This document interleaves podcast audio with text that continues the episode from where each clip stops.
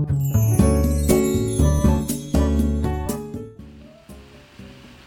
んばんは矢野幸子です。音聞こえますでしょうか？今日はですねつくば市の中央図書館の前の中央公園っていうところの池の前噴水を見ながらお話ししています。噴水の音聞こえますかね？実は私は木曜日には必ずこの噴水を見に来ると決めていまして。はい。そのね自分との約束を守るために毎週必ず図書館に来てついでにこの噴水を見ると。そして心を落ち着けるというね活動をしております。これはねまあ、水の流れる音とか、まあ、緑豊かなねこのつくば市の中央公園周りの景色を見てねちょっと脳内物質セロトニン系のね物質を出してですねこう自分のね健康の基本をゆっくりと味わうというそういうセロトニン活動の一環でもあります。はい、これ6月の中旬ぐらいからこの活動をしてましてもう欠かさずやっております。結構雨降ってる時もね 傘さして歩いてきてやってます。あの、まあ、近くのね駐車場まで車で来てそこから歩くんですけども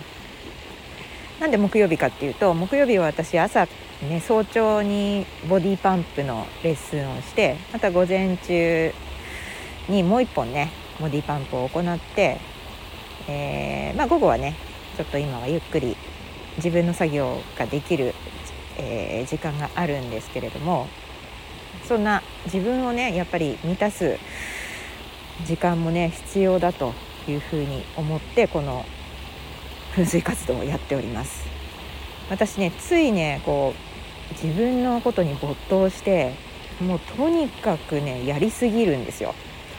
あのレッスンの準備レッスンの練習とかもそうだし、まあ、まあ勉強的なこととか、まあ、仕事のこうこととかまあねあのとにかく没頭します。であの まあいい面もあるんですけれどもやっぱりそれちょっとねやりすぎだしいろんな意味でのバランスがねやっぱ崩れてしまうんですよね。で幸せにやっぱりみんななりたいじゃないですか。ね、幸せになりたくないって思いながら生きてる人ってやっぱいないですよね。みんな何かしら幸せになりたいと思って生きてるはずなんですけど、まあ、そのね幸せのこう形というかね何が幸せなのかっていうのは人それぞれ違うから自分が幸せだなと思うことについて目指して、まあ、生きてるわけですよね。で私はとにかくね、まあ、達成感を味わいたいというのがね自分の幸せ感情にあるんですよね。だからとにかくこうものすごい頑張ってやったやり遂げたみたいなそれを求めて生きてるんですよね。でも、まあ、幸せってねそのまあ達成感をどうやって得るかなんですけどもね。仕事に没頭しました、うん、運動にも没頭しました。まあ、人間関係もね家族が欲しかったので結婚もしましたし子供もまあ幸い恵まれましたしね、うん、そうですね。割とその健健康もいい感じだしうん住んでるところもねつくば市はすごくいいところで、まあ、車が必要ですけれどもちょっとね運転すればどこにでも行けますしねこういう図書館があったり公園があったり、まあ、宇宙センターにね勤めてましたのですごくこう職場も近くていい場所だったし結構ねこういろんなバランスが整って満たされてはいたんですけれどもまあ本当にね何がやりたかったんだろうっていうのはねその自分の幸せの形をイメージしないと達成感達成感みたいなね。そしたらまた欲しくなるんですよねその達成感が。何かに向かってやったらそれが終わってああよかったやった。結構苦しい思いをしてね没頭してやった後にはあって達成感やって。いやまたそれで来るんですよね。苦しいことが。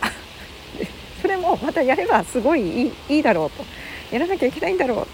う。やった時はすごいこう気持ちいいはずと思ってやると。そうするとねこう終わりがないんですよね。終わりが本当に終わりがなくて。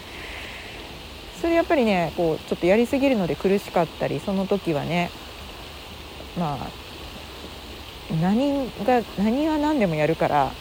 ちょっと周りからはちょっと変変だったかもしれないですね。もしかするとね矢野さんはやりすぎだって思われてたかもしれませんけど、まあ、別にねそれに対して文句を言う筋合いでもなく言われることもなくもう本当にやらせてもらいました。で自分はどうかというとなんかやらされてるっていうね気持ちがあったんですよね。やらされてたわけでもないと思うんですよね。自分で好きでやってたはずなんですけどもなんかその状況とか私がやらなきゃとかっていうふうに思ってちょっとやらされてるっていう感覚がすごい強かったですね、まあ、ちょっとじゃなくかなりすごかったですね、うん、だからまあ辛いしやらなきゃいけないと思ってはいるけれどももうもうこんな思いはしたくないって思いながら達成感を目指してやると。もうこれ脳内物質の例で言うとドーパミン中毒というね状態をずっと続けてきてこれ簡単には治んないんですけどもそれをね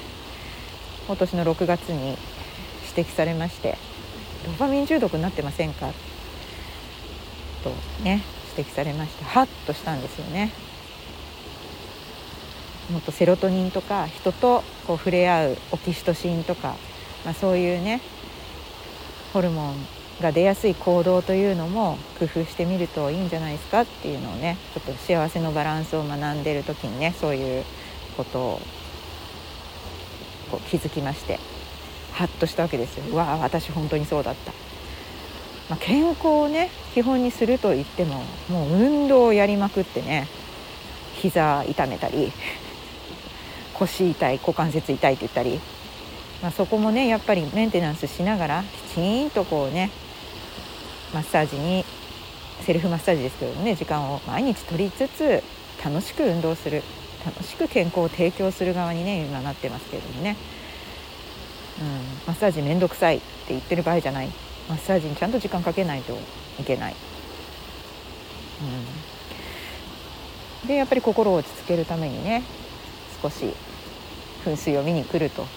これやっぱりね時間がないというか他にねやりたいことがあるとちょっとおろそかにしがちなんですよね。特にレッスンが終わって眠いとか疲れたとか言ってる時にまあわざわざ車運転して噴水見に行くかなみたいな。雨降ってるしなとか。まあ他にご飯も作んなきゃいけないし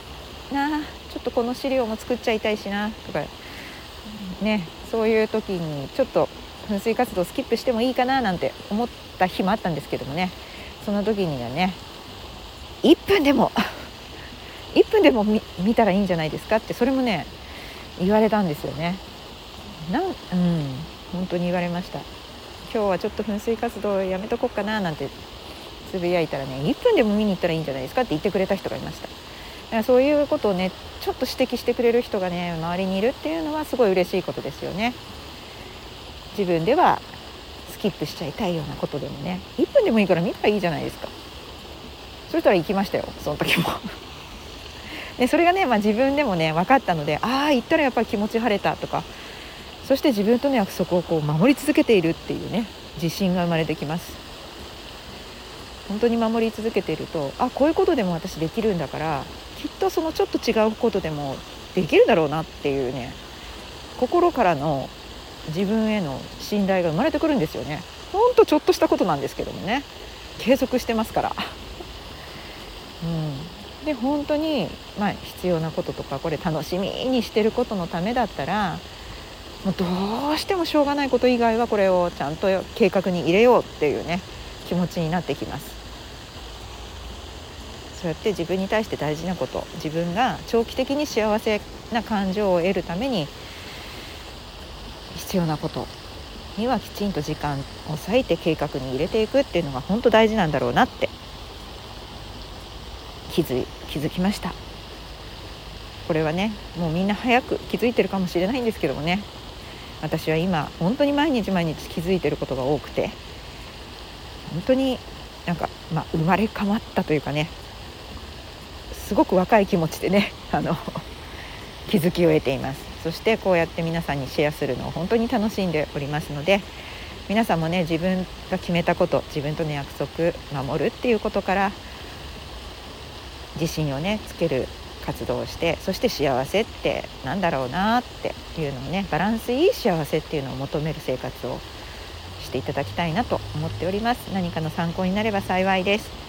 それじゃあまたね